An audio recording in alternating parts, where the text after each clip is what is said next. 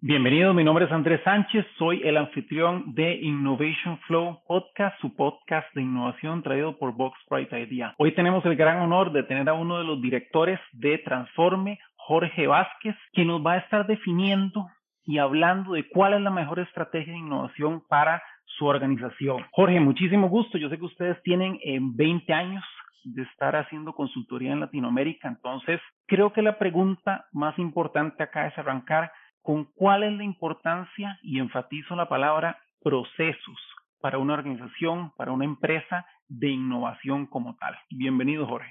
Hola, Andrés. Eh, muchas gracias por la invitación. Eh, efectivamente, eh, una pregunta bastante importante y que se da en distintas discusiones, conversaciones o debates dentro de distintas empresas con respecto al tema de innovación y específicamente el tema de, contar con un proceso formal. ¿ya? Muchas veces se entiende que la innovación es solamente eh, hacer un proceso creativo, eh, que obviamente involucra generar valor en distintas cosas, generación de productos, nuevos servicios, etcétera, etcétera. Pero cuando se habla de un proceso, eh, se tiende a pensar de que finalmente la innovación se tiene que tomar también como una actividad sistemática sostenible dentro de la empresa para que la empresa obviamente pueda innovar con resultados. Y cuando hablo con resultados, justamente eh, se da lugar al tema del proceso.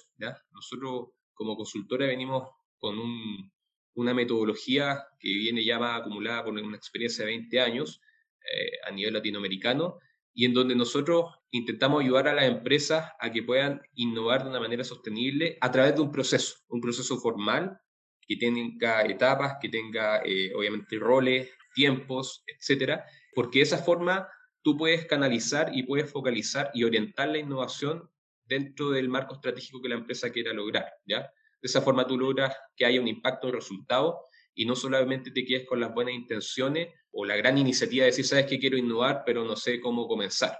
Y muchas veces nos ha pasado eh, que organizaciones fallan finalmente porque no tienen este proceso formal y, y además como no saben hacerlo, quedan en el intento y eso genera un problema también de expectativa eh, con respecto al tema de innovación. Varios temas ahí. Para, digamos, los dueños de empresa, los gerentes que en este momento han tenido efectivamente procesos de innovación, pero que solo han hecho actividades que no han tenido ese impacto o que no, no han tenido ese resultado, ¿cómo podrían arrancar? ¿Qué son los primeros pasos con los que podrían arrancar en efectivamente ese proceso? Y me interesa mucho esa palabra de sistematizar o de sistema. ¿Qué entendemos con eso y cómo podrían arrancar ellos? Sí, es súper buena tu pregunta. Yo creo, y la, gran sugerencia ahí es siempre, pero siempre, partir dentro de un análisis estratégico de por qué innovar. Eh, acá no hay una receta única eh, en términos de cuáles van a ser los resultados para, para innovar, pero sí importante eh, que la empresa se cuestione estratégicamente por qué quiere hacerlo, ¿ya? Y eso yo te diría que es el paso fundamental al minuto de, que alguna organización quiera dar un paso en temas de innovación. Y cuando me refiero a esta, este análisis estratégico, me refiero a que la innovación o, o, esos espacios de innovación, esos focos de innovación que tú puedas detectar, se alineen de alguna forma con la estrategia del negocio que va a tener esa empresa que se alineen con, obviamente con los pilares estratégicos, con la visión, con el propósito, que, propósito que tenga esa empresa. Y de esa forma la innovación va a generar importancia al minuto de tener un output con proyecto en términos de producto y servicio. ¿ya? Es muy importante ese, tema, Andrés, porque a todos nos encantaría innovar en todo, pero a veces las organizaciones se marean con ese, con ese tema y es eh, de vital importancia generar y descubrir cuáles son esos posibles espacios, oportunidades o focos de innovación que puede detectar la empresa para poder eh, generar innovación. Que obviamente estén alineados a su estrategia del negocio. Segundo, que estén alineados a las tendencias que estén pasando en ese minuto. Y tercero, que esté alineado también con las capacidades internas que pueda tener la empresa al minuto de poder apalancar la innovación de una manera sostenible. Teniendo eso definido, ese alineamiento estratégico, esa razón de, de ser, de por qué quiero innovar, y en qué quiero innovar, te resulta más fácil al, minuto de poder delimitar esos espacios eh, y, poder generar después en un proceso sistemático distintas iniciativas de gran valor. Y cuando me refiero de gran valor es justamente porque van a estar alineadas y, muy delimitadas con el análisis estratégico que tú vas a hacer como empresa. ¿quiénes deberían arrancar innovando dentro de la empresa? ¿O cuál departamento debería ser el primero? ¿O cómo podría manejarse eso? Mira, es una buena pregunta también, porque más allá de, quién debería hacerlo, yo creo que acá el tema importante en, base a tu pregunta es eh, un tema de, generar o, tener el, el, compromiso ejecutivo dentro de un proceso de innovación. Si tú en una empresa que quiera innovar no cuentas con el respaldo de, la plana ejecutiva, de, los directores inclusive, eh, se va a hacer muy difícil poder promover y desarrollar un proceso sostenible en el tiempo.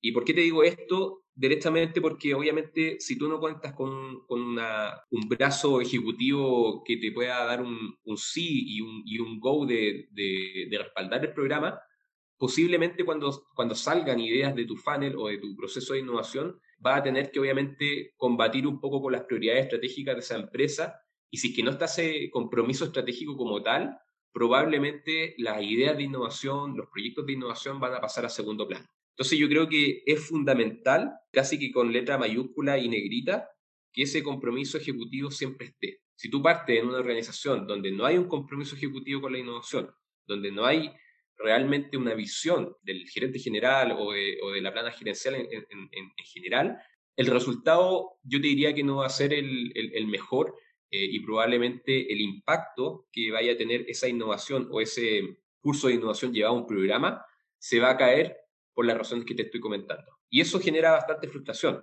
dentro de la organización, dentro de la persona que quiso impulsar ese programa, dentro de la misma visión de la, de la, de la, de la empresa que dice, oye, ¿por qué no está resultando este tema?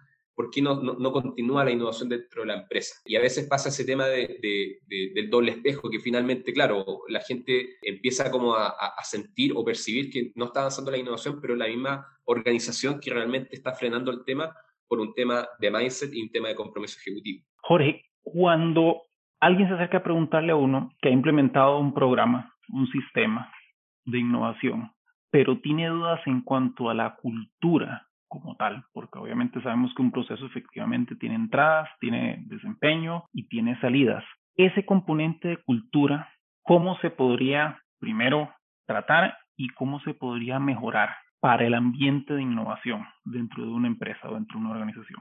El tema que tú planteas es clave, ¿eh? es, tan, clave como el, compromiso ejecutivo, porque las empresas son personas y, las personas es un ecosistema interno de, eh, de cultura finalmente. Y tú tienes que comprender, leer y tratar de, sumar a la cultura completa a un programa de innovación. Es más, si es que tu cultura no es pro a la innovación, no hay, no hay participación, no hay, entusiasmo, probablemente ese programa también tenga una falla, en, una falla de, poder continuar dentro de esa empresa. Entonces yo te diría que también es hiper vital eh, contar con obviamente una lectura de cómo es tu cultura dentro de la, dentro de la empresa y de qué forma tú puedes apalancar ciertas iniciativas que estén relacionadas con el tema de innovación. Por ejemplo, es fundamental hacer un análisis sobre cuáles son las motivaciones, los incentivos que podrían estar más alineados a que las empresas pudieran y las personas, perdón, pudieran participar de un programa de innovación, ¿ya? Detectar cuáles son esas motivaciones. De repente uno tiende a pensar que las motivaciones o los incentivos son ley pareja en todas las empresas y no es así. Cada empresa, y volvemos al mismo tema, tiene una cultura distinta y esa cultura distinta responde a una forma y una dinámica distinta de funcionar.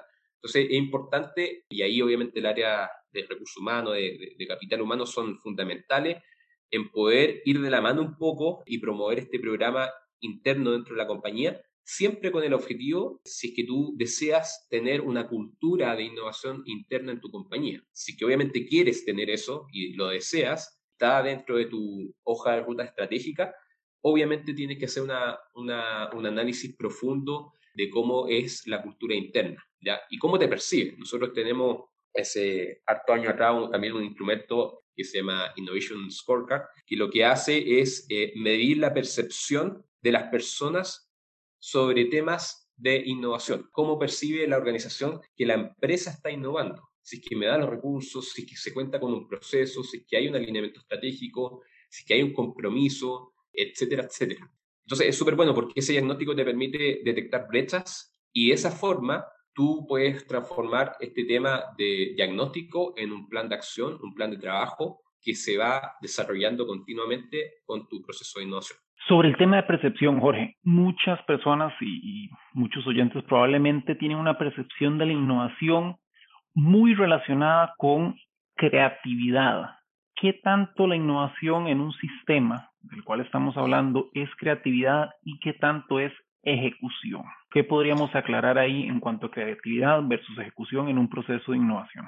Sí, mira, ese es un tema bastante importante también porque también es un tema de, terminología. A veces se tiende a confundir que tú por ser una organización creativa estás innovando. Y claramente ahí hay, un, error porque, porque la creatividad obviamente es todo el, descubrimiento de, asociar distintos conceptos nuevos eh, que te generen valor, pero en el minuto que tú implementas, y tú bien lo dijiste, ejecutas alguna de esas iniciativas creativas, recién ahí estás innovando. De hecho, tú 100% deberías tener el componente de creatividad en un proceso de innovación. Eso es como un tende. Pero no necesariamente siendo creativo vas a estar innovando. Entonces, toda la parte de la ejecución, de la implementación de la idea, es donde está la gracia y donde está la magia finalmente, porque mucho se habla de, de que vamos a innovar siendo creativos y vamos a tener distintas lluvias de ideas, procesos de innovación, etcétera, te puedes armar de un portafolio de, de, muchas iniciativas, pero si ninguna de ellas la implementas, la lleva a cabo, obviamente no va a tener impacto, no, no le va a generar valor a alguien y no va a estar generando un proceso de ejecución de algo que ya partiste. En la parte, digamos, de em, metodologías específicas, em, deberíamos considerar que hay metodologías que son más aplicables para una organización, por ejemplo, si es una organización pequeña o mediana, para innovar, si es una organización o una corporación grande, qué mecanismos de ejecución para innovar tienen digamos, ese espectro de tamaño de organizaciones y qué metodologías podrían usar, digamos, dentro de esta caja de herramientas de procesos de innovación. Es importante lo que dices tú porque eh, no todas las, no todas las herramientas metodológicas, no todas las, metodologías en general van a servir o van a hacer clic o van a hacer eh, un fit con las empresas. Por eso es muy importante, más que definir o poner en el saco distintas metodologías, entender qué tipo de industria eh, estoy enfrentado, ¿Qué, características tiene esa empresa y qué quiere lograr. Y en base a eso, en base a, esos objetivos que, y ese diagnóstico o, screening de la empresa, tú puedes decir, ¿sabes qué? Vamos a ocupar una metodología X para hacer un proceso nuevo, un rediseño de algún servicio o a lo mejor una innovación más incremental, etcétera. Por eso es muy importante, nosotros siempre decimos que somos medio agnósticos de metodologías porque en el fondo la metodología tú tienes que tener, así como de una manera bien eh, ilustrativa, un, un, maletín lleno de, distintas metodologías, un toolkit metodológico, pero que te van a servir y la va a ir aplicando dependiendo del caso, de la empresa, de lo que quiera lograr y el desafío eh, específico que quiera resolver. Puede que haya un desafío mucho más específico eh, a la innovación incremental y claro, en ese caso tienes que ocupar todas las metodologías que están asociadas a ese tipo de innovación. Pero eso no dista o no está relacionado si es que otra empresa quiere hacer, o la misma empresa, de hecho, innovación disruptiva. Claramente ahí va a combinar eh, peras con manzana en términos metodológicos. Y eso a veces, eh, y, es una opinión eh, muy personal, siento que, las empresas a veces se sesgan un poco o, se cierran a, ocupar solamente una metodología, eh, sabiendo que obviamente esa misma metodología te puede servir para un tema específico y no para todo el abanico de cosas o eh, los distintos productos y servicios que quieras implementar en algún horizonte de tiempo. Como última pregunta, y eso es una pregunta muy relacionada a los tiempos en que estamos viviendo ahora de virtualización, em, que obviamente la pandemia nos llevó a que hagamos cosas de manera eh, muy remota muy virtual. ¿Qué consejos habría para organizaciones que tienen el equipo eh, de manera remota o en este, en este caso tienen, digamos, a sus colaboradores trabajando desde la casa o digamos en diferentes áreas o zonas geográficas? ¿Cómo podrían ellos hacer ciertas sesiones de innovación o podrían generar un proceso si es más virtual versus una sesión presencial, tal vez de ciertas actividades que se hacen para innovación? Sí, buena tu pregunta también, eh, Andrés, ojalá que lleguemos a un, a un, futuro de, por lo menos mixto, ¿ah? de temas presenciales y semipresenciales. He visto varias encuestas con respecto a ese tema.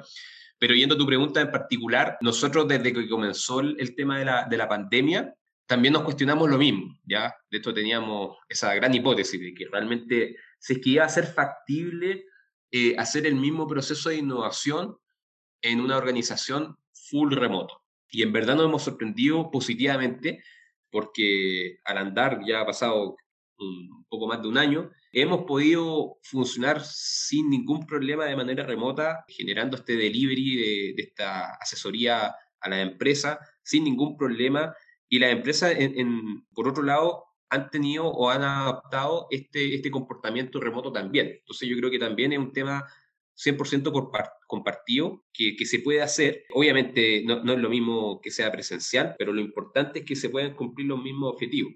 Los mismos objetivos de, por ejemplo, definir una estrategia de innovación, la hemos hecho 100% remoto, de hacer desafíos de innovación en temáticas específicas, también lo hemos hecho remoto, e inclusive determinaciones de go o no go de, algunos proyectos estratégicos de la compañía, y, y, tú te das cuenta, oye, pero esta compañía pasó de 0 a 100, 100% todo el proceso estratégico y de, implementación, 100% remoto y, es factible. Así que yo, yo te diría que, que, la gran, el gran aprendizaje, eh, que me imagino que varias otras empresas y consultoras también lo, lo, comparten, es que se puede, que obviamente hay que buscar los canales más eh, idóneos, que sean más amigables y tratar también, y ahí volvemos a entrar al tema de la cultura, de entender cómo es la cultura en esos temas también, ¿ya? Entender cuáles son las, los canales eh, actuales que ocupan, las formas de comunicación y un poco adaptarse también eh, a ese espacio para que la entrada no sea tampoco tan, tan brusca. Muy enriquecedora esta conversación con Jorge Vázquez de la consultora Transforme, con más de 20 años de experiencia. Pueden visitarlos en transforme.cl para que puedan contactar tanto a Jorge como a otros consultores y efectivamente puedan ver todos los servicios que ellos tienen. Eh, los esperamos la próxima semana con otro episodio de nuestro podcast de Innovation Flow y muchísimas gracias.